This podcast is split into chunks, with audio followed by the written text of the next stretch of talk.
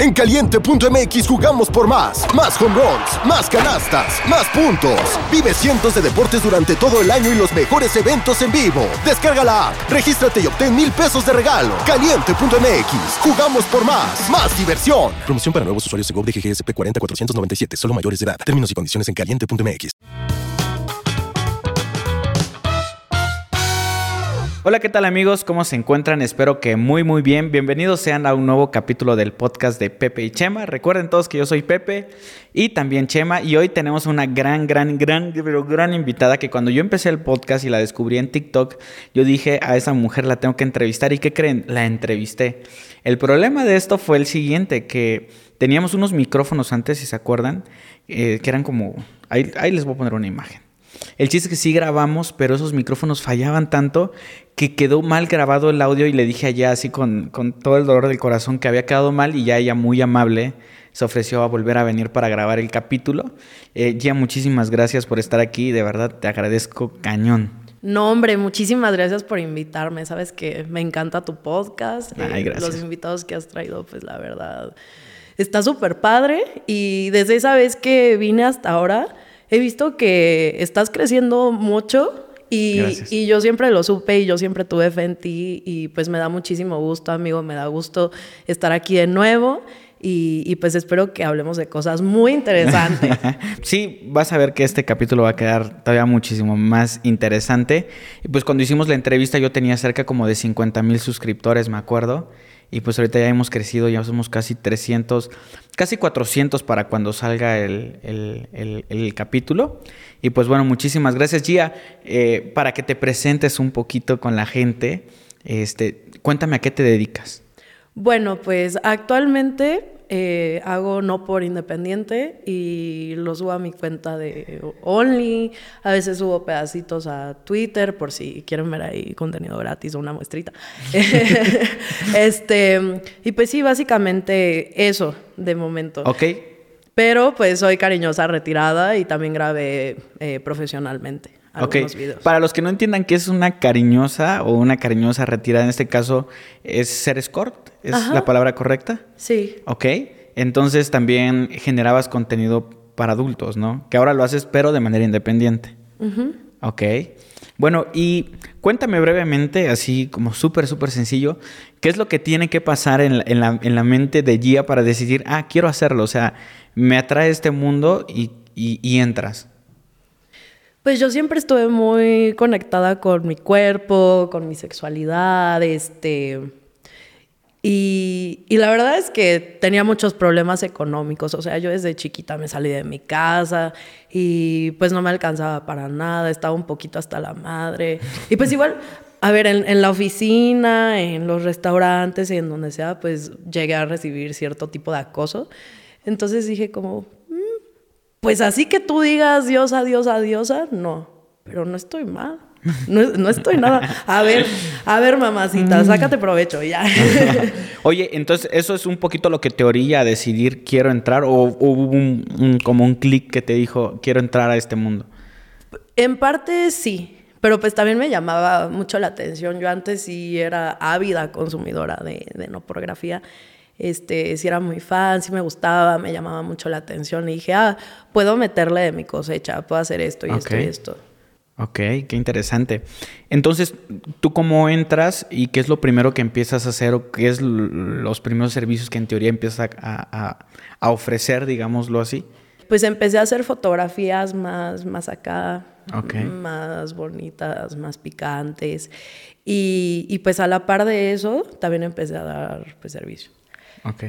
Y a través de las fotografías, por ejemplo, un día un chavo que era un fotógrafo de Puebla, que al final ya ni, ya ni hice fotos con él, me dijo, oye, ¿y no te interesa hacer un bucaque?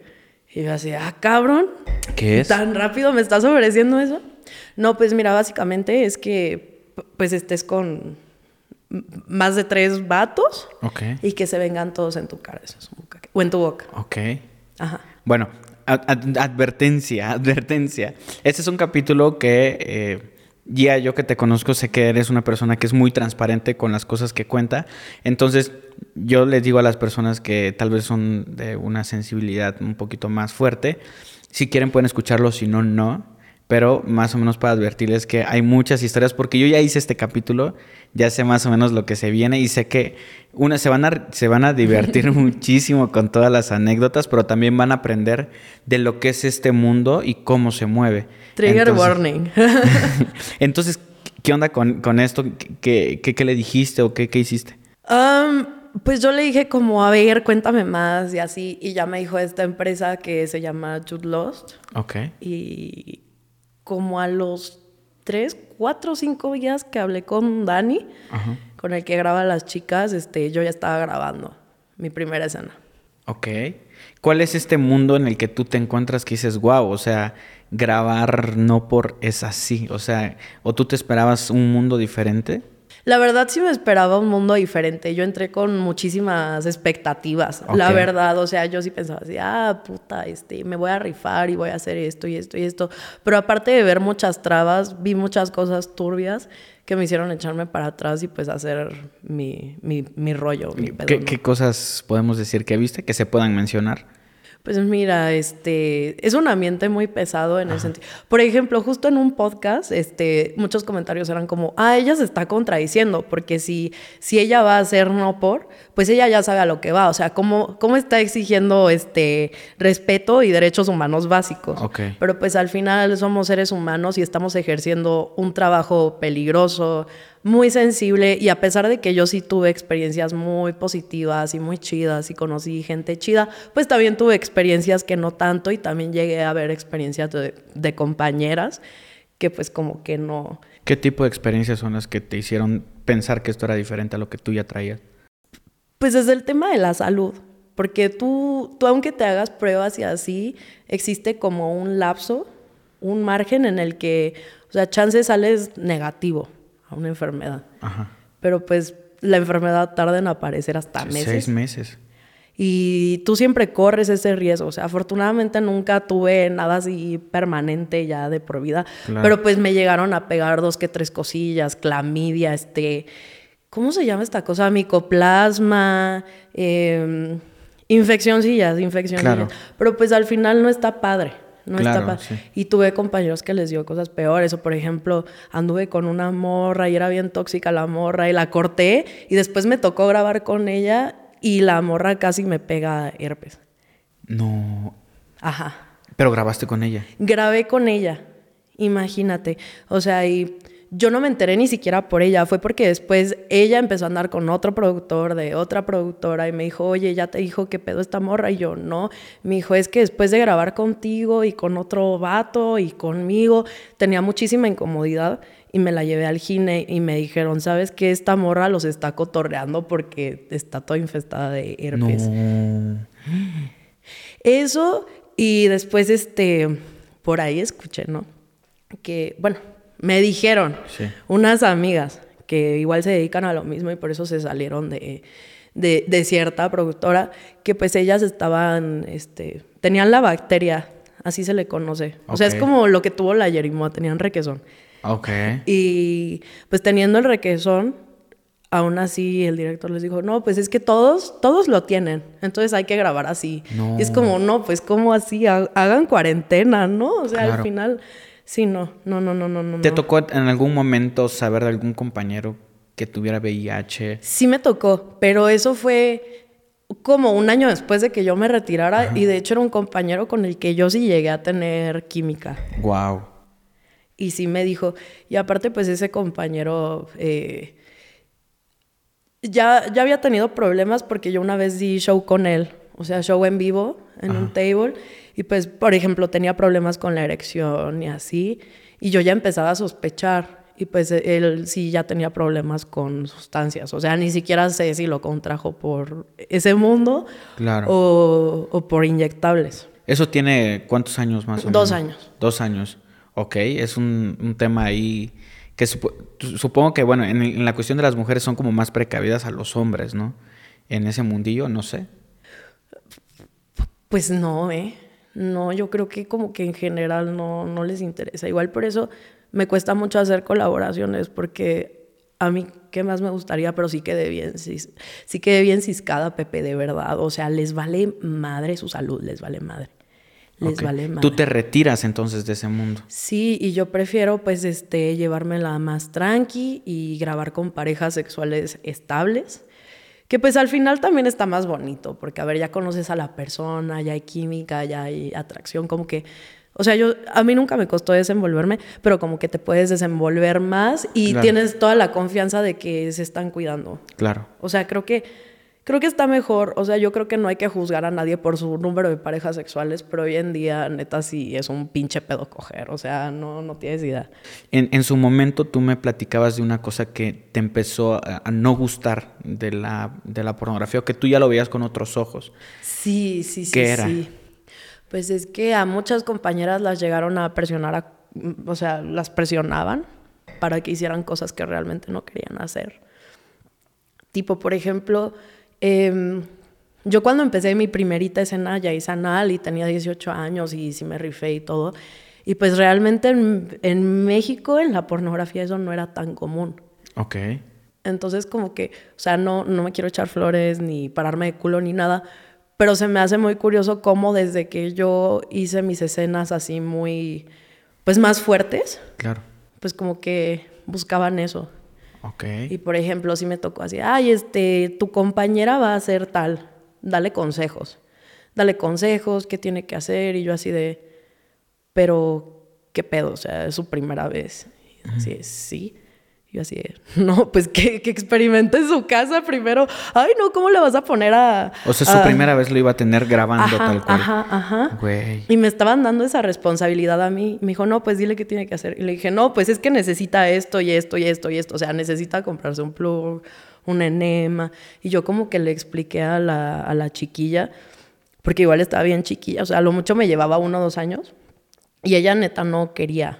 O sea, pero como que estaban aferrados a que grabara la escena, porque el güey decía así, no, pues es que yo la traje para eso. Yo así, güey, es que no está lista, o sea, no quiere. Y, y yo que tú mejor no la ponía a hacer eso. Es una industria muy fría, podríamos decir. Pues sí, sí es muy fría. Sí es muy fría y yo creo que debería ser todo lo contrario. O sea, justo lo que te decía. O sea, me han dicho muchas personas así, no, es que te contradices. Porque ¿cómo pides respeto si te expones de esa manera y te muestras de esa manera y vas a tales lugares? Al final es entretenimiento.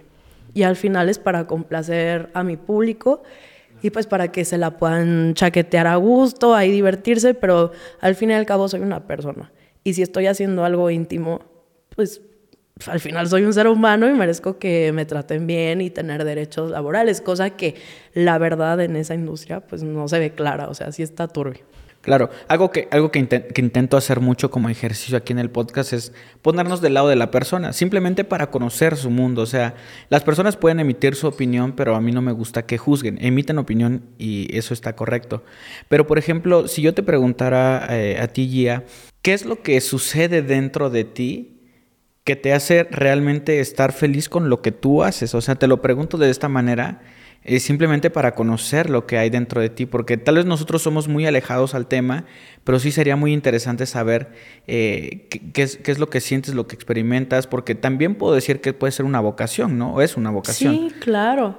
Claro, por eso no lo dejé al 100%. O sea, de hecho no lo dejé, simplemente pues ahora yo lo hago, yo lo grabo, yo lo edito.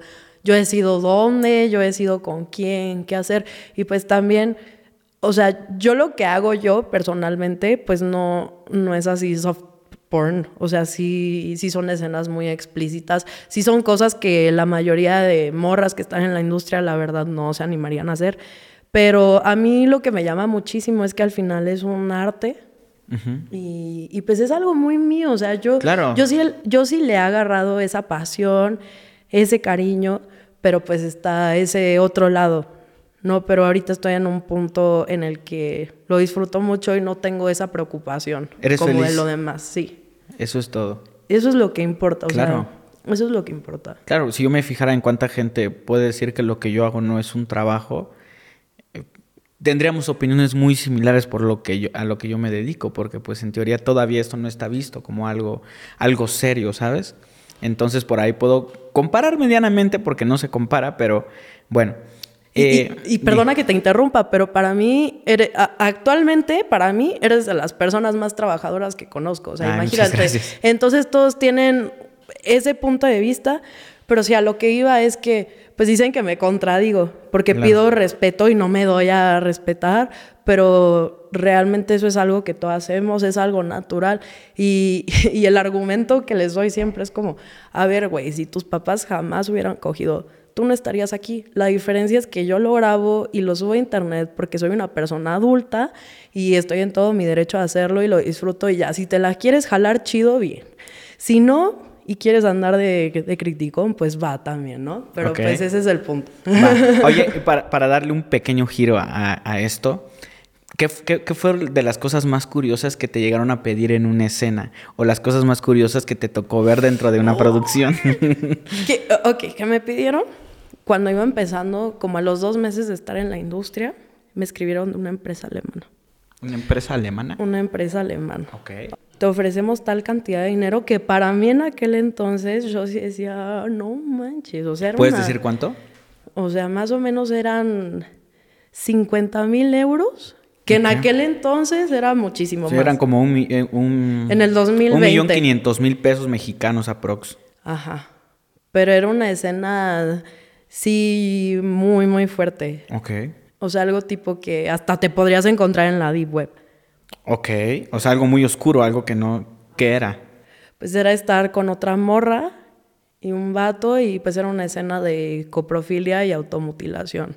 Bueno, no, no tal cual cortarnos partes del, Del cuerpo. O sea, en el sentido de cortarte un dedo, no. Pero pues hacerte cortes y, e ingerir este pues, pues restos fecales e introducirlos en las heridas y eh, cachetadas, golpes, agarrarme a putazos con la vieja, que el vato me agarrara a, a putazos. Wow. Ajá, y, y, y, o sea, era, era como muy turbio porque me decían así, no, y pues no va, no va a salir así como en las páginas más famosas. O sea, es como más underground, pero sí se va a distribuir tu escena. Claro, es un material que supongo que gente con mucho dinero que consume ese tipo de contenido paga por aparte. Sí, pero, ay, qué verga, iba a andar aceptando yo. Claro, Que no me sé. cagaran en la boca y luego yo ahí, y pa, pa, pa, y- ay, no. No, no, no, no. Wow. Sí se maneja muchísimo dinero. sí, sí, sí. Pero te digo, fue muy underground y me dijeron así, ay, es que nos gusta tu perfil y que eres latina y su pinche madre y que estás chiquita y vemos que eres atrevida, este, te atreverías a hacer esto y yo así, eh, Wow. pues no, ni siquiera suena tentadora tu oferta.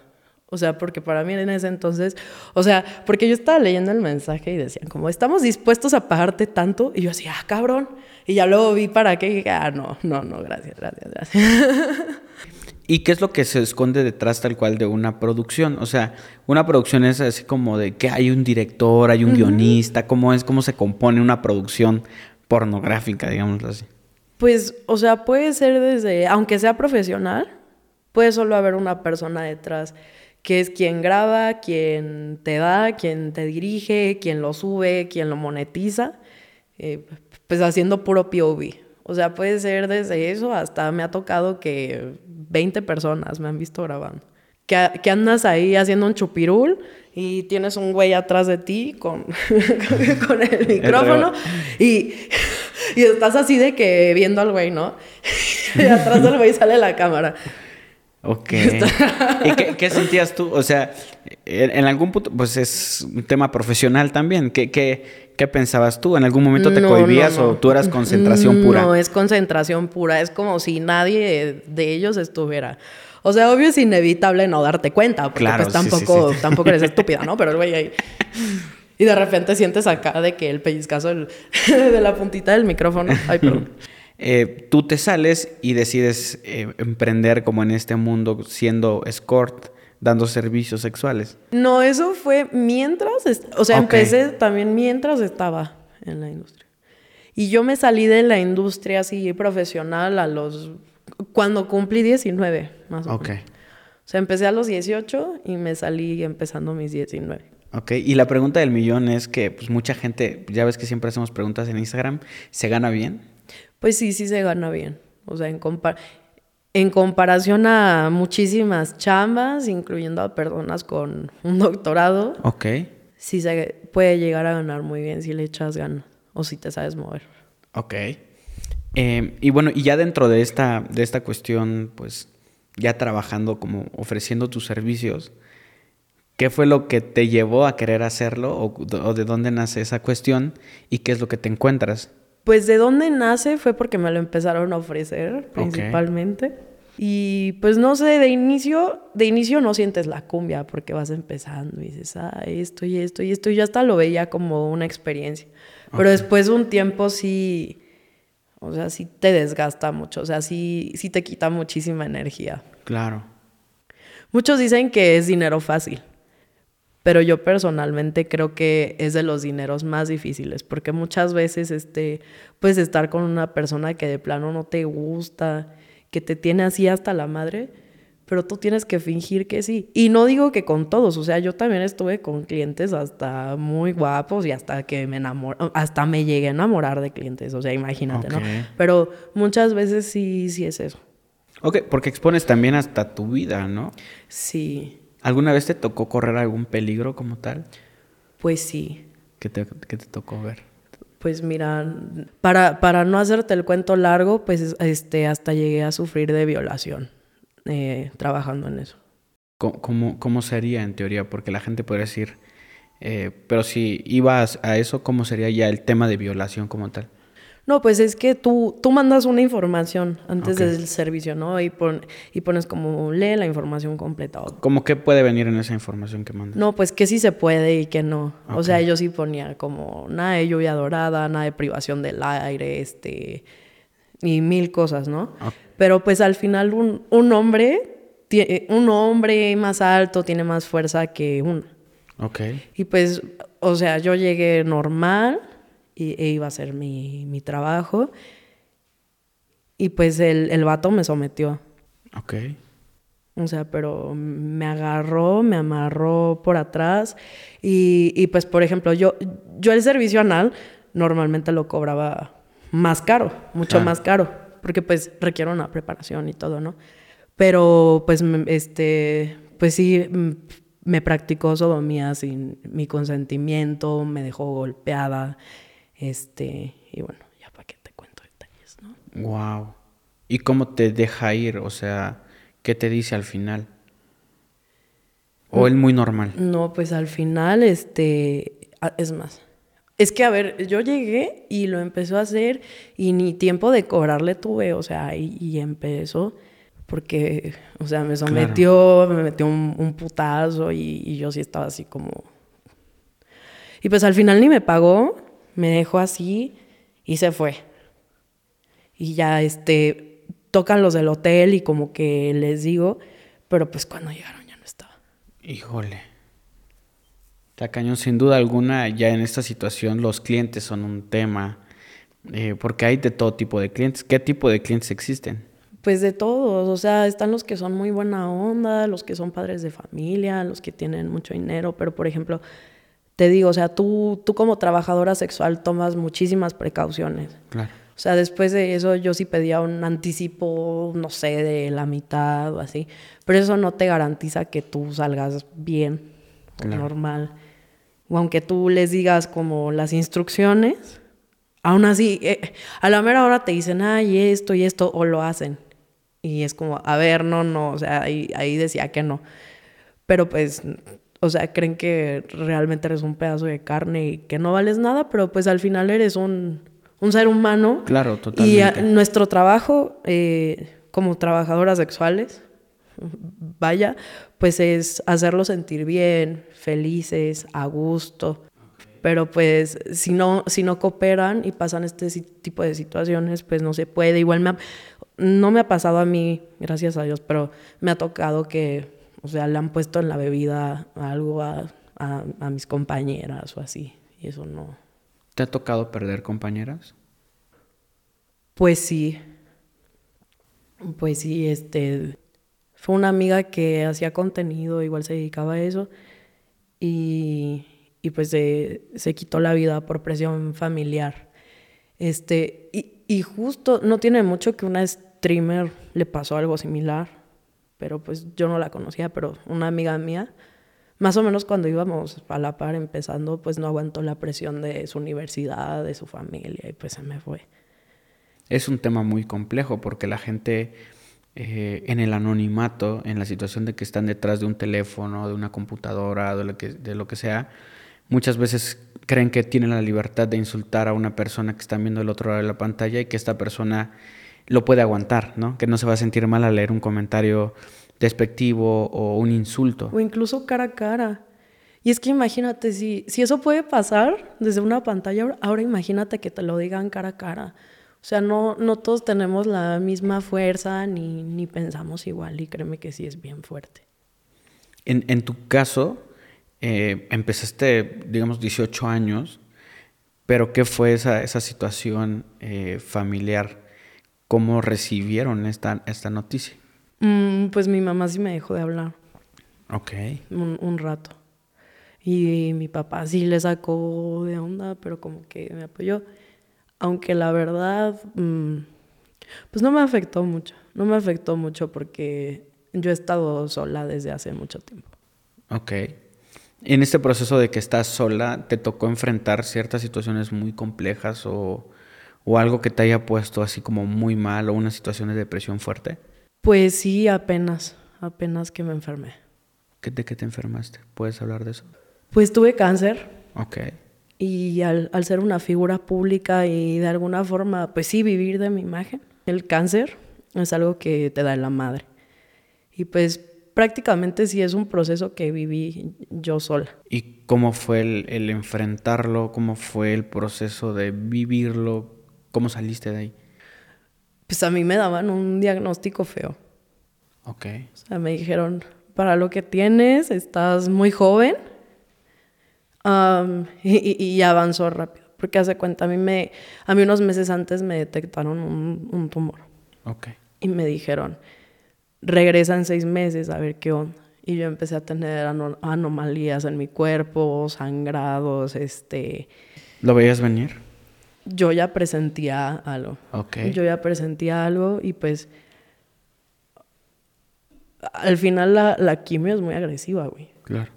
Entonces, pues yo sí me veía muy enferma, yo sí me veía diferente. O sea, empezaron a sospechar porque usaba peluca, ahorita traigo extensión. Pero sí me decían como, no, pues, ¿qué, qué te pasó? Te ves bien culera. Estás bien fea, ya retírate, dedícate a otra cosa, este, y así. ¿Y tú ya lo hacías tal cual para poder pagar un tratamiento? Hubo un tiempo en que sí, la verdad. O sea, ahorita otra vez estoy bien y lo disfruto mucho, pero pues muchas veces para poder pagar mis tratamientos, pues tenía que grabar, sintiéndome mal, estando enferma, pues con esos comentarios, este, pues porque igual llevaba una vida sedentaria. Mm, igual la quimio pues te da muchos efectos secundarios, o sea, se me marcaban las venas así bien culero, tenía retención. Todavía tengo un poquito, o sea, hasta la fecha se me está bajando e imagínate todos los comentarios así, ah, estás bien pinche culera y su pinche madre wow. y te ves horrible, este, pinche pelona, te voy a sapear, o sea, mierda, ¿no? Wow. No sé cómo aguantaste tanta presión. Créeme ¿O de que, dónde sacaste fuerzas? Créeme que ni yo sé, créeme que mi, ni yo sé, porque antes de enterarme de eso, pues como te dije, o sea, no estoy lista para hablar de mi infancia. Claro. Pero yo ya tuve una vida muy difícil muy pesada y, y, yo ya lo que quería era paz. Y viene esto y, y yo no sabía cómo le iba a hacer. Yo claro. no sabía ni cómo le iba a hacer. O sea, yo creo que algo que sí me dio motivación fuera de los comentarios negativos, sí recibí mucho apoyo de la gente. Okay. ¿Qué te decían? Tranquila, todo va a estar bien, te queremos. O sea, cosas muy sencillas, pero te juro que mis fans me sacaron adelante. Por eso hoy, hoy, puedo decir que estoy bien. Ok. No te preocupes. Ay, ya. Eres, eres, eres, eres, eres un, un, gran ejemplo, ya. O sea, que, aguantar eso, créeme que yo por menos me he tirado, o sea, eh, yo recuerdo, yo, yo, no estaba expuesto a este tipo de situaciones de que la gente opinara sobre, sobre mí, pero de repente en algún capítulo empecé a leer los comentarios y, eran comentarios atacando tal cual lo que yo hacía y cómo lo hacía. Y para mí sí fue muy, muy difícil, pero no me quiero imaginar esta combinación de estar enfermo de una enfermedad muy, muy fuerte que prácticamente termina con la vida de la mayoría de las personas que lo tienen. Más aparte tolerar los comentarios, no sé de dónde sacabas fuerza, yo creo que eso habla mucho de ti y de, y de esas ganas y energía de salir adelante. No, es que yo dije, a ver, ya, ya he aguantado tanta mamada como pues, pues, para ahorita petatearme, ¿no? Yo decía, voy a luchar por mi perrito, güey, yo no quiero que se quede solo. O sea, para mí sí es mi hijo, o sea, me vale verga que digan así, ah, no, los perros no son hijos, bueno, para mí sí. Y, él me dio la fuerza para continuar y de cierta forma no, estuve solo. Morfeo, ¿verdad? Ah, porque ves que sí me acuerdo. Aunque es un perro muy, muy, muy, muy bonito. Y pues no es totalmente entendible. Perdón. No, no, te preocupes, tranquila, no pasa nada. Y toda la gente, güey, neta, o sea, fuera de lo negativo, lo positivo. Yo por eso también dejé de leer comentarios, porque pues muchas veces es gente frustrada, o sea, los que te comentan eso, les, les mamaría estar aquí, güey, haciendo el podcast. Pero aparte de que no pueden y no tienen el conocimiento, pues no saben por dónde empezar. Y es lo mismo, o sea, también mucho vato emputado que me comenta. Yo, yo por eso digo que si algo no te gusta, o sea, no, no es necesario hacer todo negativo. O sea, yo creo que si algo no te gusta, pues no lo ves y ya. O sea, creo que ya de por sí vivimos en un mundo bien culero como para que te descargues con banda que ni topas. Y ve, o sea, gracias a Dios yo puedo salir de eso. Pero, por ejemplo, mi, mi amiga y esta otra streamer, Helen, que pues acaba de fallecer, que descanse en paz. Pues, por ejemplo, ellas no pudieron. Claro. Y, pues sí, es, bien importante hablar de la salud mental y, de cómo somos con los demás. O sea, yo creo que nadie se merece eso. Hay, hay mucha gente que sí me molesta. Hay mucha gente con la que estoy en desacuerdo, que sí creo que perjudican gravemente a su alrededor y a la sociedad. Y por más en desacuerdo que yo esté con ellos y por más que me caguen, yo jamás los he perjudicado de esa manera, ¿me entiendes? Claro. Sí, el hecho de que tengan un teléfono y puedan escribir no da derecho a que puedan emitir una opinión que lastime a otra persona. Yo creo que eso es algo bien importante y que eh, en lo personal ya yo puedo presumir de que tenemos un público que es muy, muy abierto a descubrir nuevos temas, porque de esto va el podcast, es, no es que vengas y escuches lo que tú quieres escuchar, es que vengas y escuches a una persona que hace algo totalmente distinto y que sepas cómo lo vive, cómo lo disfruta y que tú simplemente digas, ah, yo conozco a una persona que lo hace y listo, o sea, no es, no es una situación para que, para que la gente venga a criticar y gracias a Dios tengo muchísimo, muchísimo tiempo sin recibir eh, críticas y entonces yo estoy seguro que, esta ocasión no va a ser la excepción. Así que encantadísimo de que pues, te puedas abrir, porque sé que las anécdotas que nos vas a contar al ratito se van, se van a ir para atrás. Prepárate. A, ver, entremos por, por, por, por, algo sencillito, algo tranqui. Vamos a hablar porque yo recuerdo que cuando platicamos hablábamos mucho de ciertas situaciones que te tocaron atender eh, cuando, pues en este tiempo de, ser escort, pero en un, en un, rango de, en un rango de posibilidades, ¿qué es lo más sencillo que te podría pedir una persona hasta lo más extraño, loco que jamás te hubieses imaginado en la vida? Ay, güey, pues algo sencillo es así de que igual yo tenía las opciones. Por, un costo, por un costo extra, ¿no? Así, ah, llévame un disfraz o yo yo tengo varios disfraces, pues porque he hecho varios videos, ¿no? Entonces, este, ah, me puedo ir vestida de enfermera o de policía o de colegiala. O sea, más que nada para hacer juego de rol. Ok. Eh, eso, o, ah, este, me la puedes jalar con los pies o te puedo chupar las patas. Em, me puedes orinar en la cara. O sea, para mí eso es como leve, porque... Ah, ok. Yo pensé que estabas contando lo fuerte. No, para mí eso es lo leve. eso es lo leve. O sea, ya lo fuerte sería que sí me que me orinaran a mí. O por ejemplo, este me pedían besos negros. Yo a clientes nunca les ¿Nunca les diste? Nunca les di. Pero si ya fuertes, tipo, pues cágame en la boca, eh, o amárrame, o pégame, o arañame así al punto de sangrarme, o, o humíllame. O sea, eso me pasó tanto en servicios presenciales como, por ejemplo, en mi cuenta de, de Only. Ok, por ejemplo, ¿qué, ¿qué, es lo que te piden tal cual? Así, ¿Cómo es, cómo es humillar en presencial a la persona? ¿Qué es lo que quiere la persona? No, pues de verdad que los hagas mierda. O sea, yo, yo en persona soy una persona muy linda y pues sí he tenido que sacar ese lado de mí para que funcione. Porque al final es, un, es, un, servicio y tienes que hacerlo de la manera más profesional posible, ¿no? Ajá. Así de pinche pendejo, bueno para nada. Por eso tu esposa te pone el cuerno, por eso tus hijos te odian y no te quieren. La tienes bien chiquita, hueles a culo. Pinche viejo de mierda. Estás de la chingada, ojalá te muera. Güey, o sea, muchos me decían, dime por favor que ojalá me muera. Dime que por eso mi esposa me es infiel. Dime que me gusta comer mierda de prostitutas. Así, güey, así. Y yo tenía que decir eso mientras los golpeaba o así. Y, así. y, no llores, no llores, pendejo. ¿Y eso les gustaba? O sea, ¿sentían placer al escuchar eso? Sí, yo no. O sea, yo me sentía bien incómoda, pero los güeyes así, ah, ah, no mames, no, no. Es que hay, formas muy. hay formas muy distintas de, de, placer. O sea, justo eh, he, grabado temas similares eh, al tuyo.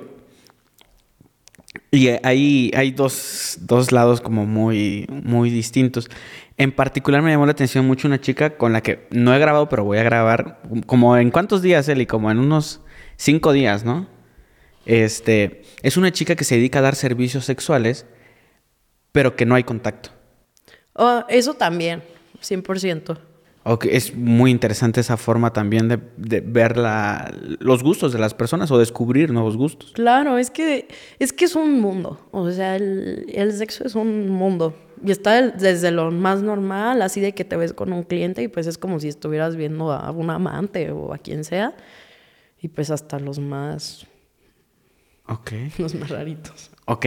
Y en este caso tú me, tú, me comentabas de...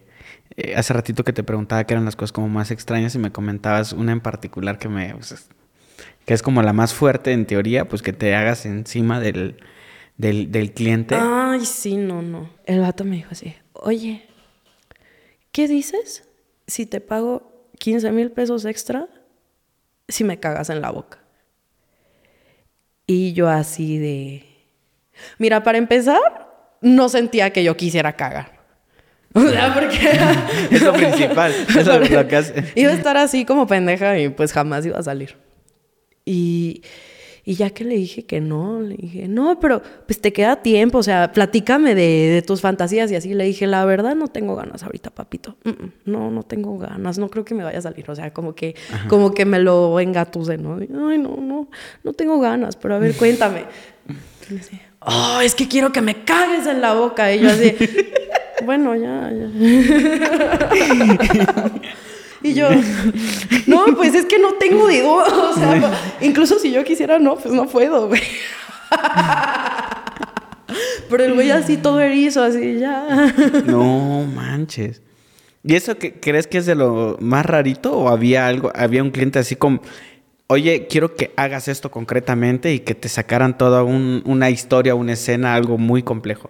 Pues mira, para mí eso, más que rarito, porque no es rarito, es bien común. o sea, de hecho, es bien común y te voy a decir por qué. Porque de hecho en mi Twitter, o sea, yo sí subo como mucho contenido de mi Anubis, ¿no? Y si me dicen así, ay, pero deberías de subir como está manchadito. O deberías de embarrársela a un vato y subir el video. Y yo así, eh, no. Pero son comentarios bien comunes. O sea, porque justo empecé a, ver los comentarios y si hay mucho vato que me dice, sube un video cagando y así. O sea, más que rarito, pues es como... Es algo común. Como asqueroso. O sea, sí es común, pero es asqueroso, ¿no? Pero así rarito, por ejemplo, eh, y eso sí lo hice y, y creo que lo habíamos platicado el podcast pasado. Creo que ya me imagino cuál había un chavo que pues todo, a ver, era un tipo súper normal, ¿no? Y dije, ay, hasta está, hasta está bonito, ¿no? Y pues íbamos terminando. me dice, oye, como que, como que me quedé con ganas de algo. Y yo, no, pues qué, cuéntame, se hace. Y saca de su mochila. era un botón, era como uno de estos botones de emergencia así chistosos. O sea, era un botón rojo. más rojito allá. Y de abajo le salía como un resortito. Y luego en el resortito un alambre. Ok. Sacó eso. ¿Qué, ¿Como un alambre tal cual o...? O sea, era, ajá, como una tipo aguja alambre. Ok. Lo saca. Me dice, toma. Y yo, Que agárrame. ¿qué es esta mamada, güey? O sea, ¿qué, qué es esto? Y yo, ¿y qué tengo que hacer con esto, papi? Y me dijo, no, pues mira, el alambrito me lo tienes que meter por, por el orificio de mi pitito, ¿no? O sea, por la uretra. Entonces, ¿me lo vas a ¿Y meter? no lo lastimaba? Espérate, ahí voy. ok. Me lo vas a meter así por el hoyito y vas a tocar el botón rojo. Eso me va a dar toques y eso a mí me da mucho placer. Y yo así de, no mames, ¿cómo crees? Te voy a lastimar. O sea, no seas mam ¿Cómo quieres que te meta esta mamada por, por el orificio del pito, no? Me dijo, Pues dije, es que me da miedo, pero bueno, va. Entonces, uy, o sea, yo tengo amigos que les han hecho tipo eso, haciéndoles pruebas que les meten pues algo por, por su orificio y dicen que duele un montón. Pero el güey, o sea, bien erecto y después de coger y así bien pinche duro y como si nada, como si nada, la traía bien, bien acá, como Torre Eiffel. Y ya que va, que va pasando esa, no o sea, no, no, no. Uy, ¿tú cómo, cómo, me- cómo iba? Eh, ¿Así como, como cirujano o qué? Pues casi, casi, o sea, sin, sin medical degree ni nada y vas para adentro. Y me dijo, toca el botón. Y que lo toco. Y sonaba como... O sea, ¿has visto en las películas cuando tiran... Bueno, no me ha tocado en la vida real, pero cuando tiran un eléctrico a una alberca o a una tina y que suena como Eh. la descarga. O sea, se escuchaba la descarga. Ok. Pero el güey no, el güey no se electrocutaba, no era como de que así, ¿no? o sea, era como de, "Ah, ah, ah, ah", y yo. y yo. y ya el vato, o sea, total. O sea, después dijo, sácala. Y la saqué y se vino otra vez. Y yo por curiosidad dije, a ver, voy a ver cómo se siente eso. Obvio no me la metí por la pucha, pues porque no, ¿no? Pero, o sea, me puse el alambrito así de que en el brazo, en la piel, y toqué el botón y... No, o sea, fue... O sea, fue como si hubiera agarrado una anguila eléctrica, o sea, no. O sea, fue Sentí fuerte. horrible. O sea, fue muy fuerte. Pero el vato así, oh, oh, ay, ya sácalo, ya me voy a venir. Y yo,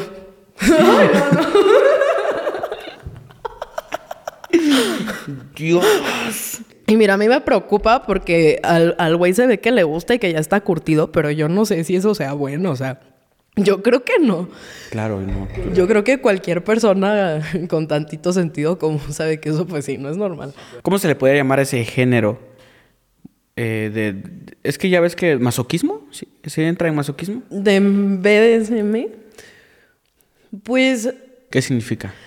bondage, sadomasoquismo, masoquismo y sumisión, sí. Y tiene sus ciertas eh, reglas para poder practicarlo. Sí, pues, o sea, bien hecho, sí tiene sus reglas. O sea, como que eh, crean estos boundaries, tipo, este, no sé, tú eres mi dominante y yo tu sumisa. Puedes hacer esto y esto y esto y esto, y en esto te puedes pasar un poquito de verga, pero por ejemplo, yo puedo decir que no, pero chance sí quiero. Y ya hay como una palabra clave para que. Que es como la palabra pare. de seguridad a lo que le Ajá, llaman, ¿no? palabra de seguridad. Pero ya cuando sí ya, o sea, ya, ya estás como en el límite del sumiso, pues ya es cuando dice la palabra y ahí se tiene que parar totalmente. Cuando alguien ya está sufriendo realmente, ya no lo Sí, está cuando- disfrutando. Ajá.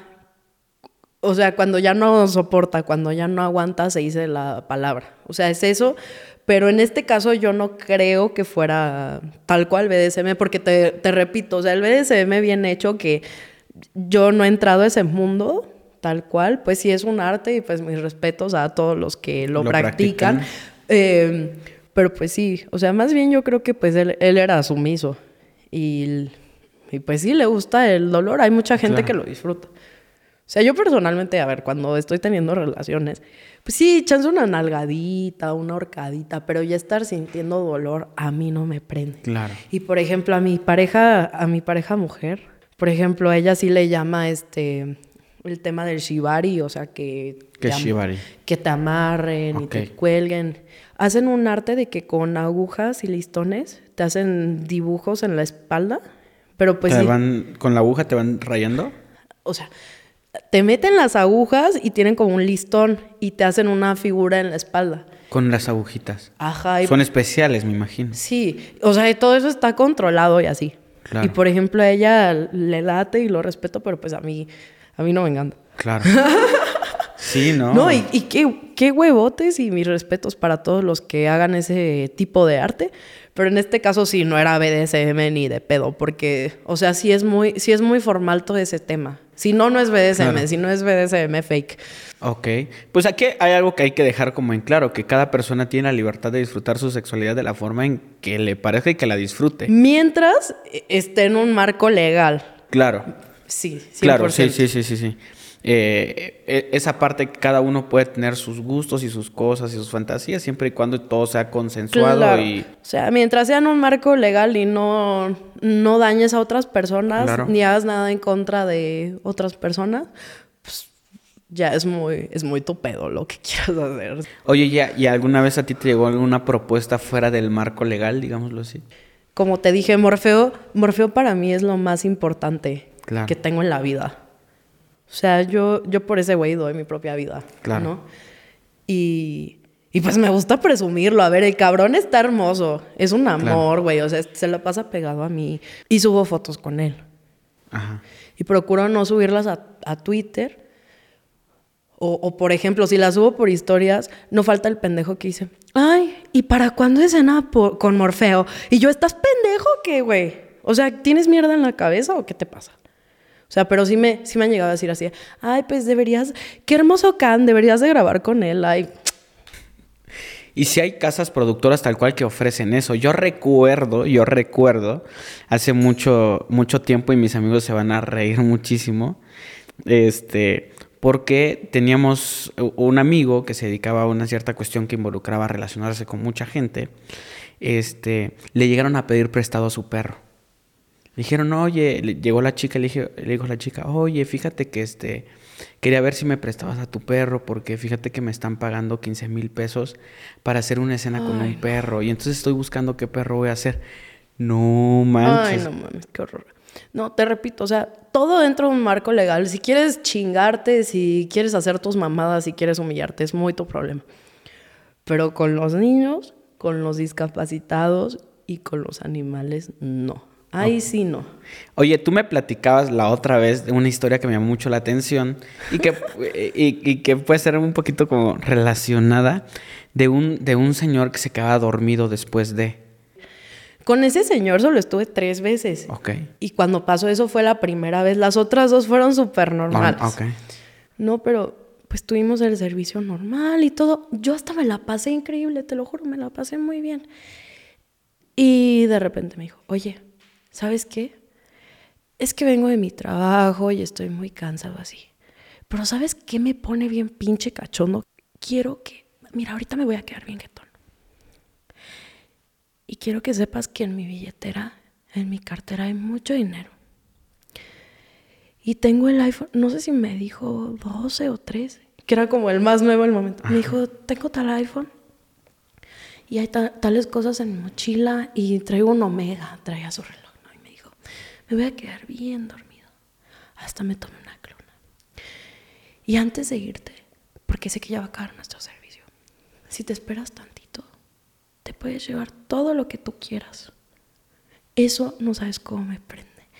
Y yo así de... mm, Le excitaba que le robaran. y me dijo, y si me robas, te voy a volver a contratar. Sí, sí le revisé la cartera. Ajá. No mames, sí traía, sí traía un varo tu tío. Pero dije, ay, no, no me voy a ver muy manchada. Y dije así, no, pues sí me faltan unos dos mil para mi renta. y que agarro los dos mil. Agarré dos mil porque había muchísimo más. O sea, la próxima vez que lo vi, me dijo así, ay, eso me encantó lo que hiciste, muchas gracias. Y hasta me besó la frente, así como, en algún lugar leí que cuando te besan la frente es como lenguaje corporal tipo de, te estoy protegiendo. Y me besó la frente y yo, Hay clientes que no son extraños, pero que tienen ciertos comportamientos que te pueden llegar a sacar de onda. ay, sí. ¿Recuerdas alguno en específico? Sí me tocó que, pues estaba con un vato así normal, o sea, todo bien, yo estaba arriba. Y de repente, o sea, no me empujó culero, pero sí como que me separó. Y me dijo, no, no, es que ya la cagué. No sé cómo le dices esto a mi esposa. Soy una mierda, este, no tengo dinero, ¿cómo voy a...? No, o sea, se empezó a desconectar con sus problemas personales. Claro. Y el vato estaba que se iba a aventar de la... O sea, que se iba a aventar y estábamos como en el quinto piso y estaba ¿Pero así qué, se, se fue a la ventana o algo así? ¿o Sí, qué? es que aparte, o sea, normalmente los hoteles de paso, pues la ventana, o sea, las ventanas son como que no las puedes abrir por completo por ese tipo de situaciones. Ok. Porque pues sí es común. O sea, es lo que yo he notado y me imagino que es por eso. Buen dato, Pero, buen en, dato. pero en esta ocasión no estábamos en un hotel de paso. Ok. O sea, él venía por viaje de negocios y era un hotelito así bonito, nice. Y, y me lo tuve que putear y lo tuve que someter y le dije, no, no, no, espérate, espérate. Y, lo em- y empecé a hablar con él. O sea, lo tuve que someter. Y pues obvio, te, te repito, un hombre como sea es más grande y más fuerte que Claro. tú. Y yo en aquel entonces era una niña de 18 años. Imagínate estar sometiendo a un güey de 35, 40 para que no se mate a la chingada. O sea, Porque- sí lo viste muy mal. yo sí lo vi muy mal, o sea, se estaba desconectando, estaba diciendo como, es que no, no sé cómo le voy a hacer el siguiente mes, este, me voy a ir a la quiebra y su pinche. Y yo así, cálmate, cálmate. Y como vi que no se calmaba, fa, que me lo cacheteo, que lo sometí. O sea, yo en ese momento me sentía boxeadora. Yo así de, va a salir bien madreado este güey, pero muerto no. O sea, obviamente, sea quien sea, si una persona en esa, si- está en esa situación, pues a mí siempre me gusta ayudar. O sea, yo si veo a alguien mal en la calle, donde sea, yo veo la manera de ayudarlos dentro de lo que quepa en mis posibilidades, ¿no? Entonces, si ya estuve en un momento íntimo con ese güey y lo veo así y se avienta, pues güey, también me podía meter en un pedo, Sí, la claro, verdad. Y obvio totalmente. también sentí empatía. Lo bañé porque estaba así bañado en sudor. Y dije, bueno, tal vez si, si le echo así agüita fría, agarra el pedo. Claro. O sea, lo bañé. No estaba tomado tampoco. No, no, no, no, no. Guau, sí, no. entonces sí entró O como sea, una sí estaba- catarsis ahí No, sí medio- estaba así muy erizo, sí estaba muy mal. Y yo le dije, te voy a bañar, este, lo abracé, le dije, ya, ya, ya, ya. Y me quedé pues más tiempo y así. Y al final ya se calmó y me dijo, no, pues perdóname, este, te pago más. Y le dije, no, no pasa nada. Eh, yo en algunos momentos he sabido de que hay gente que tal cual paga un servicio, pero que no quiere el servicio como tal. De repente solo quiere platicar con alguien. ¿Te tocó ese tipo de cosas? Sí. Sí, y, y- y te voy a dar el ejemplo que más me ha sorprendido a mí también personalmente. Por ejemplo, este, una vez me escribió una persona que me dijo, sí, voy a contratar tus servicios, este, tres horas. Nada más que te comento que soy una persona con discapacidad. Soy parapléjico. Y yo, sí, no hay ningún problema, pues porque, a ver, papi, aquí no discriminamos, o sea, somos muy... También, también las putas somos muy inclusivas, ¿no? y le dije, sí, no hay ningún problema. Y pues el vato no sentía nada del cuello para abajo. Ok. ¿Estaba desnudo? En ese momento no. Ok. Entonces llego, me recibe y así. Y este, me dijo, cárgame, so- estoy ligero, no peso. Y sube a la cama y efectivamente, o sea, no sé por qué estaba tan ligerito, pero lo cargué y lo subí. Me empezó a platicar de su vida. Me dijo, ay, qué bonita estás. Nunca había visto una mujer tan hermosa, como así chuleándome, ¿no? Todo lo que sentía, lo sentía en la cara. Ok. O sea, de hecho me dijo que no sé por qué y ni me supo explicar, pero como que en los labios y en la boca tampoco tenía tanta sensación, pero en la cara. O sea, entonces todo el servicio le estaba haciendo piojito y de que besándole la oreja y así. Ok. Y él me estaba contando su vida. Y pues yo ni me encueré, imagínate. Wow. Y yo sí le propuse como, no, pues es que podríamos intentar esto y te podrías imaginar. Y me dijo que no, que ya, ya sabía que eso no le iba a servir. Y eso, y pues cenas, así, sobre todo, ¿Como que te, para ir a cenar? ¿Te pues nada más para ir a cenar o, o incluso personas muy importantes o con varo que pues, solo quieren que los vean con una morra bonita, pero pues ya no quieren nada más. ¿Te tocó políticos? ¿Te tocó ese tipo de Sí, y ahí en lo sexual sí. Pues no los voy a quemar porque mi vida vale más, ¿no? Eh, una vez me contaste, bueno, cuando estábamos platicando una historia de un chico. Ay, sí. Esa historia para mí es la más inolvidable de todas las historias que me han contado. Así que hazme el honor, por favor. O sea, yo tenía unos 19 Ajá. y él tenía como 21. Ok. Y era un chavito bien, sateluco. Así, saludos a la raza sateluca. Pues era sateluco. Y el servicio muy normal y todo. La pasamos increíble y ya me fui. Y a la semana me vuelve a salir otro servicio en satélite, en otro hotel que igual está muy padre. Y pues ya era un señor que si dices, mmm, Yari, o sea, sí, sí era así toda mi línea, güey. O sea, estaba bien puto rico el vato. Estaba bien pinche rico. Pero ya estaba grande. O sea, puta, no, o sea, no tenía 60, pero sí era cuarentoña. Ok. Entonces todo normal, la pasamos bien. Y yo me, met- yo me metí a bañar. O sea, normalmente también, o sea, de entrada y de salida me bañaba con mis clientes. Ok. O sea, porque igual como se aumenta la pasión en la regadera y te aseguras que pues van a estar así bien limpitos, porque pues luego no faltaba aquel, pues ya de salida también está como que rico. O sea, llegó un punto en mi vida en que me bañaba 20 veces al día, ¿no? Pero el güey, así, este, oye, pues antes de que te vayas, la verdad, muchas gracias por todo, estuvo muy padre, mi hijo te recomendó y pues sí, la verdad no se equivocaba. Y yo así de, ¿tu hijo? Dijo, sí, mi hijo estuvo contigo hace una semana, ¿no? Y yo, no. No, ¿cómo me estás diciendo que tu? ¿Cómo me estás diciendo que él era tu hijo? Y si era su hijo. O sea, me di al papá y al hijo. Y yo, ¿qué? Ay, no Seguramente mames. para nosotros suena como muy extraño, pero hay mucha gente que lo debe ser así. No, pues sí, e- es que igual, o sea, yo pensaba que no, pero pues sí, sí es muy común culturalmente. O sea, igual cuando llegué a ir a shows, de que muchos papás van con sus hijos o sus sobre o Llevan al hijo a tener su primera vez, ¿no? O el tío así cool que lleva a su sobrino, así de que, este, encárgate de mi sobrino. Pero ya cuando es papá e hijo, ay, no, no, te juro que sí fue así, una locura. Sí me, en ese momento sí dije como, ¿qué pedo, qué pedo, qué pedo? Ahorita me da hasta risa, ¿no? Claro, sí. ¿Y en algún momento hubo un servicio que te dio tristeza atender? O sea, que sí te sentiste mal o por, por la situación o lo que sucedió.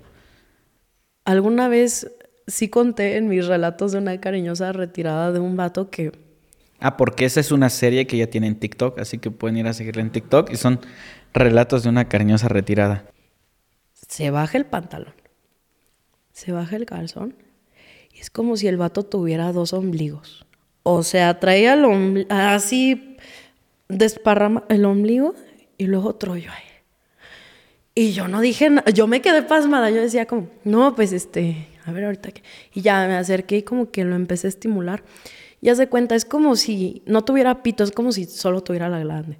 O sea, sí conté la anécdota en TikTok, pero no conté lo que pasó después, que fue el, que el vato pues sí se sintió pues mal, Ok. de que pues no, no pudo penetrarme porque yo le ponía el condón. O sea, sí era muy pequeño. O sea, ni siquiera resbalaba el preservativo. O sea, era como que tú sabes cómo es cuando lo sacas del empaque. O sea, quedaba así. No había forma de bajarlo y pues ahí andaba como Wow. que sosteniéndolo y así. Ajá. Y pues no había forma de que me penetrara. O sea, no había, ah, no soy la más culona del planeta. ya. No, pero no había forma de que esa madre pues entrara. No había manera. Entonces yo busqué la manera de que pues disfrutara y se viniera, pero definitivamente no fue con, con penetración. Y pues el güey sí acabó mal, o sea, sí estaba así, "Ay, es que, es que no se lo puedo meter a ninguna morra. Wow. Y pues eso ya sí es una condición médica, o sea, sí no es normal. Yo sí he investigado sobre el tema y pues un porcentaje de la población masculina lo tiene y sobre todo en ciertos países. Y pues sí, no. O sea, yo intenté como motivarlo y decirle Claro. que no, no pasa nada, papi, y así. Y pues al final no es algo que me moleste, porque es Claro. trabajo, no es personal. Y pues ya. Al final se fue feliz, pero en un punto sí tuvo un breakdown, así, ay, mi pene, no tengo pene. Ok. Bueno, hay anécdotas de todo tipo. ¿Hay alguna que nos falte de esta etapa tuya? Algo que hay algo que quede pendiente que Bueno, pues chance cuando me enamoré de una clienta. una clienta. Una clienta. Es lo que te iba a preguntar, se me estaba yendo. Clientes mujeres te contratan. Sí, sí. Ok, ¿cómo es eso? Es menos común, evidentemente, pero pues sí. Sobre todo muchas mujeres en sus 30, 40 que querían experimentar con una mujer, pero pues no se atrevían en la vida real. Les costaba mucho trabajo. Y, y pues sí, también tuve clientas. O sea, en comparación a clientes, pues eran poquitas. Ok. Pero por ejemplo, esta señora era tipo una señora de las lomas, tal cual. Ok. O sea, cagaba, zurraba, sudaba, lloraba varo. Ok. Y de hecho, donde me citó, sí, ni siquiera voy a decir dónde me citó. Caro. Muy caro. O sea, te puedo decir que era un hotel así bien mamador de reforma. Oh, O sea, ya. vamos a, a ver ahí. Y yo era la primera mujer con la que había estado. Pero hubo una conexión bien especial y a mí sí me encantaba esta mujer. O sea, así era como, "Mm, mami. No, yo estaba enculadísima, mamá. Yo estaba enculadísima y nos estábamos viendo cada vez más seguido. Y hasta me la llevé a mi depa un par de veces y me decía, ay, ¿qué necesitas? Te lo compro. Ay, te voy a dar más dinero. Y me llevaba a cenar y así. Y, o sea, también tenía pedos la vieja, porque una vez, antes de que valiera verga, sí me dijo como, no, es que tuve puros hijos varones.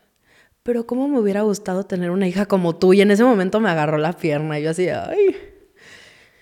Y la última vez que la vi me dijo, oye, antes de que te vayas solo te quiero decir que me encantas, que me hiciste probar lo que toda mi, lo que toda mi vida había querido probar, pero que esto no puede seguir porque mi marido ya está sospechando. O sea, cree que le pongo el cuerno, o sea, no sabe con, que con una mujer, o sea, cree que con un hombre, pero aún así él es muy conservador y no lo aceptaría. Y esto podría acabar con mi vida y mi matrimonio. Y pues yo lo entendí, pero sí me partió el alma, porque yo ya me estaba Sí lo sufriste. Sí, de hecho hasta le estaba haciendo descuentitos y así ya nadie le había hecho descuentos. Pero ella sí. Ok. Híjole, hay de todo. No me la esperaba esa. Oye, entonces, digamos, lo pasas de, de la cuestión de, la- de trabajar en la cuestión de la industria como creadora de contenido, pero para productoras como tal. Estás en esta parte como escort, pero ahora estás en una parte independiente que es el OnlyFans. Sí. ¿Cómo es vivir de OnlyFans? Pues si sabes moverte, está bien. O sea, creo que se ha romantizado mucho el tener OnlyFans, porque pues tampoco es cualquier cosa y no es dinero fácil. O sea, de hecho olvidé el nombre del artista y la canción, pero tengo una amiga, eh, de hecho conoces a mi amiga Isabela, ¿no? que una vez la puso, que digo así, OnlyFans, morras que no les gusta trabajar. Y es como, no, o sea, sí es una chamba también. O sea, sí es estar moviéndole, creando tu contenido. Porque como te dije el podcast pasado, muchas chavas este, han romantizado el tener OnlyFans o se ve que han sido muy exitosas a causa de OnlyFans. Tipo Carelli, Janet García, que pues qué chido por ellas, güey. Claro. Qué chido y felicitaciones. Pero pues al final ellas estuvieron en, en la televisión, tuvieron Ya traían un muchísimo público. Claro, tenían muchísima exposición mediática, que qué chido, pero no es algo que todas tengamos. Que pues, obvio yo no estoy diciendo que ellas no trabajan, o sea, las estoy poniendo ejemplo, pero hay muchísimas más. Pero yo no estoy diciendo que ellas no le metan a su OnlyFans ni nada, simplemente pues ya tuvieron esa exposición mediática Claro. que al final pues sí es una cuestión de conexión, de suerte, de haberte metido a tal programa y así, y ya tienes como esa exposición. Claro. Y si empiezas de cero, como fue en mi caso, pues sí está más cañón. Y pues sí tienes que meterle más. Y hay muchas chicas que piensan como, ah, me voy a abrir mi OnlyFans. Tengo mil seguidores en Instagram, voy a subir una foto en lencería al mes y voy a cobrar 20 dólares mi suscripción.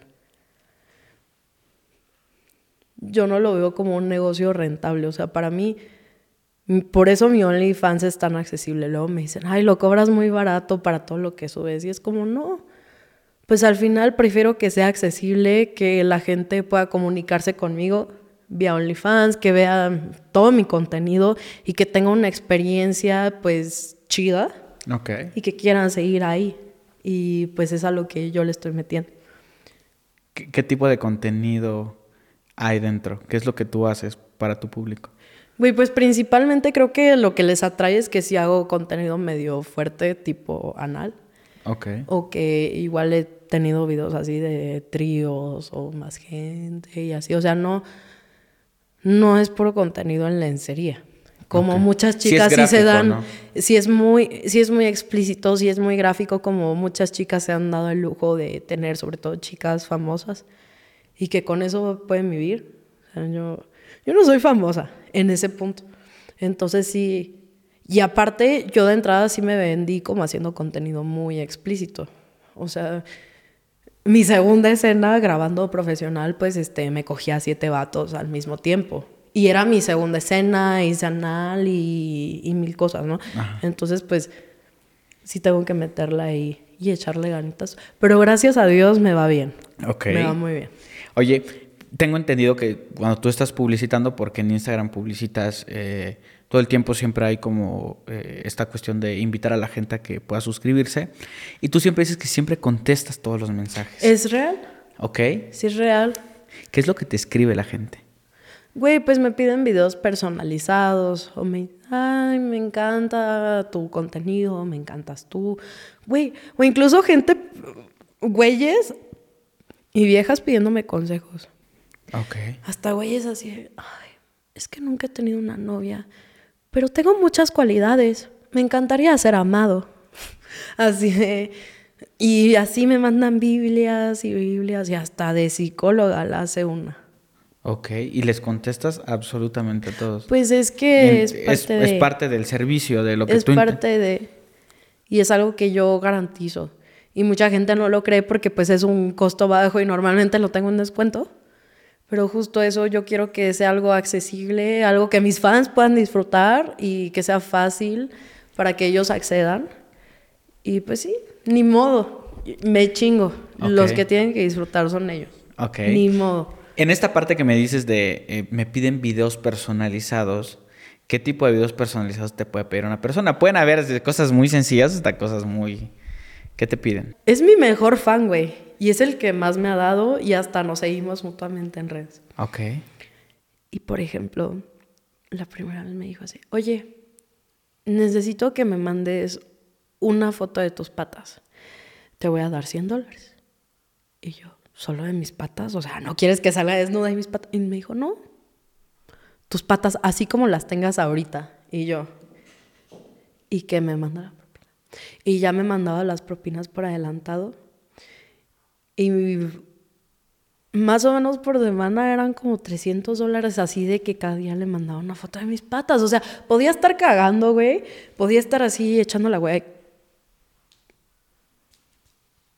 Y ahí se iba todo. Y un día me dijo, oye, quiero un video especial. Mira, quiero que te salgas a la calle, que te descalces y quiero que grabes tus patas así, como que vas caminando, descalza. Lo dejas el celular, o sea, con la cámara hacia arriba en el piso y que me enseñes tus patas puercas. Ok.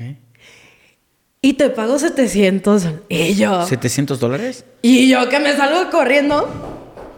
Que me quito los zapatos en la calle. Y. Y así enseñándole mi pata. a todo. no. el otro me dijo, ay, me encantó. Y luego me dijo, oye, ¿y cuánto porque metas tus patas en Orbis? ¿Y cuánto porque metas tus patas este, en agua de color azul? Patas, patas, patas, patas. Y esa no te la conté. Pero una. Y, y nunca lo he contado. A ver, Pero una vez sí me pagó como. Mil quinientos. Ok.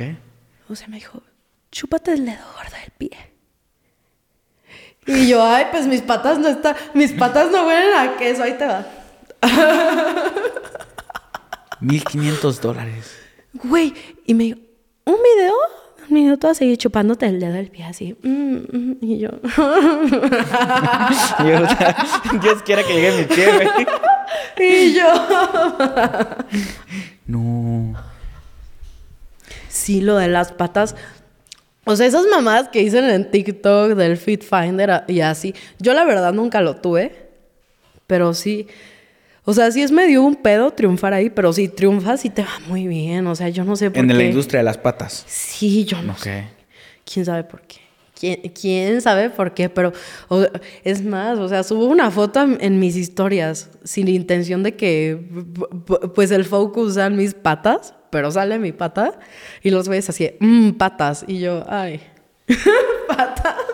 ¿Hay alguna otra solicitud que te pidan muy seguido que sea muy extraña? O sea, extraña para nosotros, que no conocemos tanto, pero eh, normal o común para ti.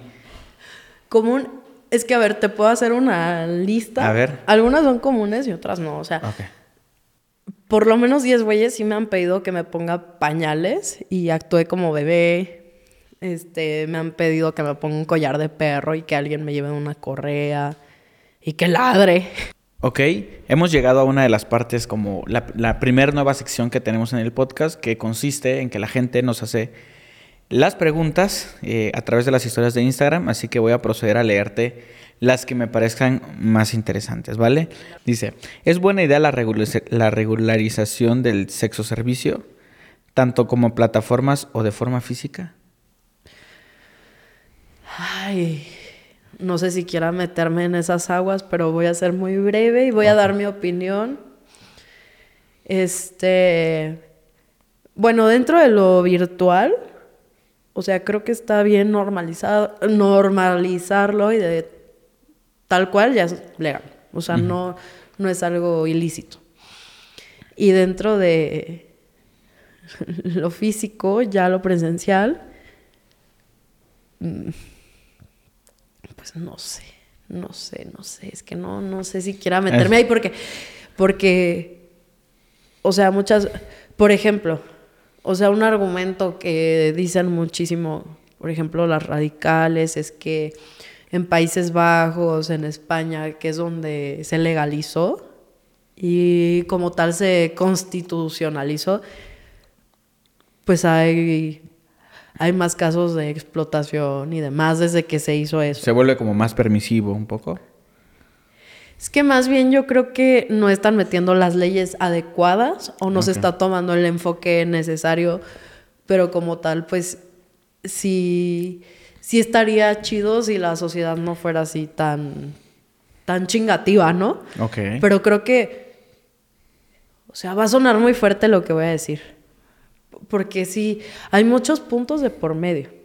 Porque también al, al normalizarlo y consumirlo de forma segura y, y que las chicas pues todas quieran y que sean este autogestivas y que no traigan un pin detrás, o sea, eso se me hace bien, pero trae mucho... tra- es bien complicado. Ok. Es bien complicado. Luego, luego en algún punto pues estaría chido hablar de eso en, en otro podcast. Claro, va a y, y ni siquiera conmigo. Y ni siquiera conmigo, te voy a mandar a alguien. Ok. ¿Cómo se vence, en teoría, y te lo pregunto, por todas aquellas personas que quieren hacer algo, no necesariamente esto, pero que tienen mucho miedo de lo que la familia dice? O sea, es, yo quiero ser artista, pero toda mi familia quiere que sea doctor. Entonces, ¿tú qué piensas o cuál es el consejo que a ti te ha funcionado? Eh, Es que mira, brother, mi cuestión es que mm, yo nunca tuve un vínculo fuerte con mi familia. Ok. De hecho, pues sí estuvo bien traumático el pedo. Entonces yo básicamente crecí sola. Ok. Entonces, como no tengo nada que perder, pues no me dio miedo eso. Pero, por ejemplo, una persona que sí es muy allegada a su familia, que su familia sí le ha dado el apoyo y así. O sea, por ejemplo, sí es un ejemplo muy fuerte, pero en el desenlace que tuvo mi amiga. Ok. Ella era muy apegada a su familia y demás, y pues no soportó la presión familiar ni social y pasó lo que pasó. Claro. Entonces, si eres una persona que es muy allegada a su familia, pero pues tu familia es muy religiosa, muy conservadora y así, pero quieres estar cerca de ellos, sí va a ser un problema. Si son liberales, pues tal vez no. Pero en mi caso, yo no tenía nada que perder. Entonces, por eso hice lo que hice. Ok. Vale. Te hago la, la siguiente pregunta. Vas. Eh, si volvieras a nacer, ¿elegirías hacer lo mismo? Sí, ¿Por qué? porque si volvieran a hacer, igual creo yo me hubiera enfermado de lo que tuve.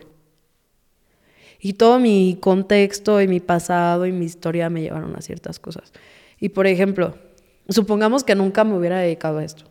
Y yo nunca tuve mi apoyo familiar ni nada. Y pues tenía una chamba bien culera, que según pagaba bien, pero pues no me alcanzaba y estaba estudiando. Yo creo que no hubiera sobrevivido. Ok. O sea, yo creo que todo lo que decidí en mi vida yo ya sabía por qué tenía que pasar.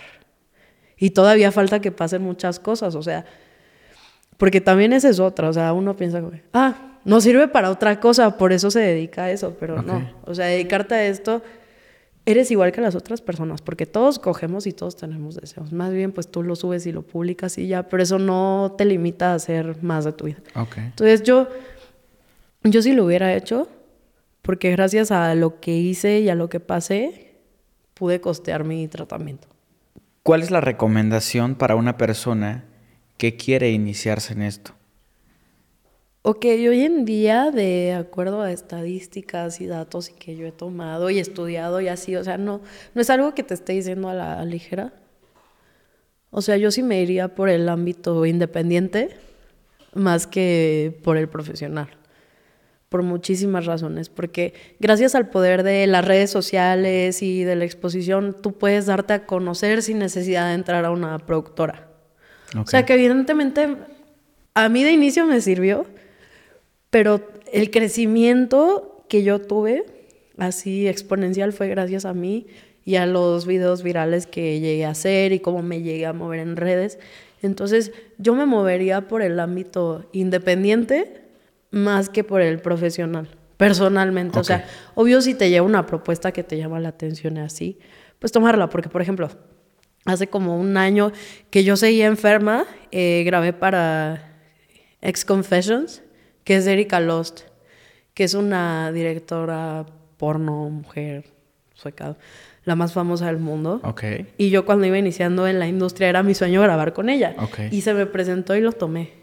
Pero fuera de eso, o sea, si realmente quieres avanzar y crecer y tener resultados, hoy en día para mí lo ideal es moverte independiente. Y ya si quieres subir a plataformas, este, no por, pues igual hacerlo por tu cuenta. O sea, no, no le estoy quitando crédito a productoras tampoco. Porque sí hay dos que tres buenas. Pero desde mi punto de vista personal y demás, si yo hubiera podido iniciar sola y sin productoras, sí lo hubiera hecho. Aunque pues sí estoy agradecida con las buenas experiencias que me llevé ahí, tanto de directores como compañeros, etc. Pero no lo volvería a hacer. Ok, perfecto. ¿Y de las cosas que se tendrían que cuidar, qué serían? A mí sí me hace mucho ruido que hay un vato atrás de las morras. O, o, incluso también compañeros que tengo en el porno gay, que está como su pimpa ahí chingándolos y viendo qué sacar y moviéndolos. O sea, yo no tengo nada en contra de las morras en general. Luego como que sí hay cierta competitividad, pero yo no he caído en esas provocaciones. Pero aún así algo que sí me molesta y no me termina de cuadrar es cuando pues está ahí como su pimp. Y hay ejemplos bien claros, digo, no voy a dar nombres, pero se le ha dado exposición a, a vatos que pues tienen a la morra ahí. Y no solo en México, o sea, en Latinoamérica, en Europa, en Estados Unidos. Y chance a veces no se le ha dado exposición al vato pero sí te puedo decir que muchas morras que están en la industria o, o, en el tema del escort, que pues está ahí alguien detrás y cobrando su cuota y exigiéndole a la morra o a las morras. Y, pues, Explotándolos, básicamente. pero pues está el güey atrás y yo sí no me siento cómoda porque veo cómo les habla, cómo las trata. O sea, por ejemplo, me tocó con una niña que quiero mucho. No, pues como que ya como que ya te tienes que poner a dieta, así en plena grabación. Y yo así, ay, ¿cómo te atreves? Ya, eh, pues ya para despedirnos prácticamente, hemos ya eh, reído por llorado. Sí, reído y llorado, exacto. Eh, algo que, bueno, tus redes sociales, perdón, ¿dónde te pueden encontrar? El Only, ¿cómo está la cosa? Ok. Este, en Instagram me encuentran como soy Yakush Oficial. Ajá. Luego en Twitter me encuentran como soy Yakush así tal cual. Había otra cuenta, pero pues bueno. Hablé de cositas que no le parecieron a cierta gente y boom, mamó. Y era mi trabajo de años, ¿no? Y luego tengo tres cuentas de TikTok, pero nos vamos con la principal, que es Yakush. Ok. La secundaria soy Yakush y donde cuento los relatos de una cariñosa retirada en tu prima Gia. ¿Por qué, dice, ¿Por qué es tu prima Gia? Siempre he tenido la duda. Yo te tengo guardada en mi teléfono como prima Gia. Porque a la prima se la. Ay, no. Puro marketing. Ok, y. no, y no el- es marketing. ¿Qué pasó? No, pues sí, a la prima se le arrima, pero pues yo no soy de Monterrey, yo soy de aquí, de la Ciudad de México. Oye, ¿y el Only? Yakush. Hazles el comercial aquí, seductora. ¿Estás cansado de ver porno en el que explotan a las morras muy feo y fingen sus escenas y gimen muy feo? ¿Estás cansado de que te cobren el OnlyFans en 400 o 500 pesos y reciclen fotos de su Instagram? No te preocupes, tengo la solución. Mi OnlyFans cuesta, bueno, vamos a poner una promo, cuesta 3 dólares. Te incluye casi 600 videos explícitos de todo anal, tríos, lésbico. Además puedes chatear conmigo las veces que quieras. Hago lives y cada mes hay una rifa de cierto dinerito para que participes. Y todos esos beneficios por 50 pesos. Aprovecha, papi. Giacush en OnlyFans. Ya, pues muchísimas gracias por, por haber estado aquí. Sin duda alguna, una plática que en lo personal a mí me, me encantó desde la primera vez que la tuvimos y es por eso que te volví a invitar, porque no Oh. pudimos este, rescatar ese material desgraciadamente. Y, este, y pues agradecerte mucho por, por, tu, por tu, tu, tu transparencia y, y decirte algo así como en lo personal, Natalia es una gran chica. Ay, gracias. Entonces, pues eh, yo te sigo y veo todas tus historias y me encanta este lado humano que tienes, porque sin duda alguna la gente se puede quedar con este lado de lo que cuentas, pero realmente conocerte y acercarte es bien interesante, porque eres una persona muy sensible y eso está bastante padre. Así que yo respeto muchísimo lo que haces, me encanta que lo disfrutes, así que sigue adelante y sigue siguiendo tus sueños o lo que tú quieras aspirar. Gracias. Así que, ¿algo para despedirte nada más? Pues jálensela mucho, pero de una forma chida, moral. Vean lo que hay a su alrededor. O sea, yo lo que le digo a él es que la próxima vez que vean una película porno, vean los gestos y el lenguaje corporal de la chica. Porque muchas veces es evidente que no lo está disfrutando, pero uno con tal de jalársela anda ahí, pues no, muchas veces no, no está chido. Yo por eso dejé de consumir mucho, pero pues sí, jálensela. Eh, que no les importe lo que digan los demás. eh, lo que más importa es lo que ustedes sientan dentro del corazón. Y créanme que hay gente muy chida y muy valiosa que... Gracias. Hay gente muy chida y muy valiosa que los va a apoyar, no los va a juzgar y, y que les va a dar la fuerza para hacer lo que ustedes quieran. Y pues cuídense mucho, cuídense mucho, cuídense mucho. Neta, no importa si están en México o en cualquier otro lado, la gente está bien cabrona y se los dice alguien que ha conocido a personas de una forma muy íntima. Entonces sí, tengan cuidado con la banda, cuídense, los amo y gracias por su apoyo y todo. Ok, pues ya la escucharon, muchísimas gracias nuevamente. Y pues ustedes amigos, muchísimas gracias por ver un capítulo más del podcast de Pepe y Chema. Recuerden todos que yo soy Pepe y también Chema. Y pues pásensela muy bien, disfruten de su vida, sean auténticos, diviértanse, sean muy, muy, muy, muy, muy, muy felices y siempre hagan lo que les nace en el corazón. Así que les mando un abrazo, cuídense mucho y nos vemos en el siguiente capítulo. Hasta luego. Bye. Bye. Listo.